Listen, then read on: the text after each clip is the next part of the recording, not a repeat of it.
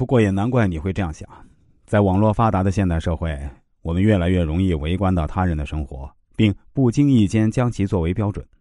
如果你对婚姻的期待一直是这样，别人家的老公就很容易导致摩擦和碰撞。我们小时候都讨厌与别人家的孩子做比较，其实这在婚姻中呢也是一样。每一段亲密关系都是独一无二的，需要关系中的两个人付出精力、投入的经营、相互磨合。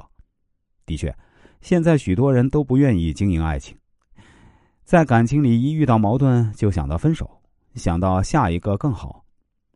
他们以为爱情就是拼图，如果两个人的缺口对不上呢，赶紧换一个，别浪费时间。你问要不要赶紧放弃这段婚姻？态度好像是买错了商品，犹豫着是否退货。可是高质量的爱情不是靠误打误撞碰到真命天子，而是需要你不断的调整自己在亲密关系里的姿态，感受另一半的回应，修正自己的认知和想法。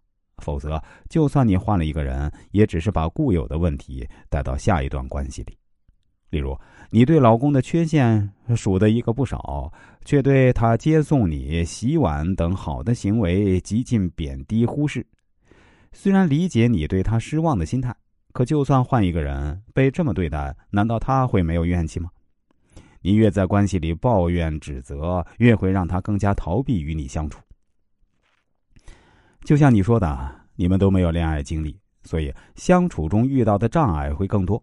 你们需要学习的东西也更多，这种时候呢，就需要有一个人先停下自己的脚步去思考：我们为什么会成这个样子？有没有什么办法能让我们一起变得更好，提升我们爱情的质量？为什么现在的我们彼此相爱，在一起却依然不快乐？首先觉醒的人可以做关系中的引导者。也许你会觉得生气，凭什么老公对我不好，还要我先去反思？但是啊。这不是犯错的人得到惩罚，而是聪明的人先抓住机会提升自己。无论是谁先开始反思，主动追求更高层次的精神满足，代表的都是对高质量爱情的渴望和追求，而不是谁在感情里输给谁占了下风。毕竟啊，在这个年代，我们早就不需求来婚姻满足物质上的需求，不仅仅是搭伙过日子，而是要满足我们更高层面的精神需求。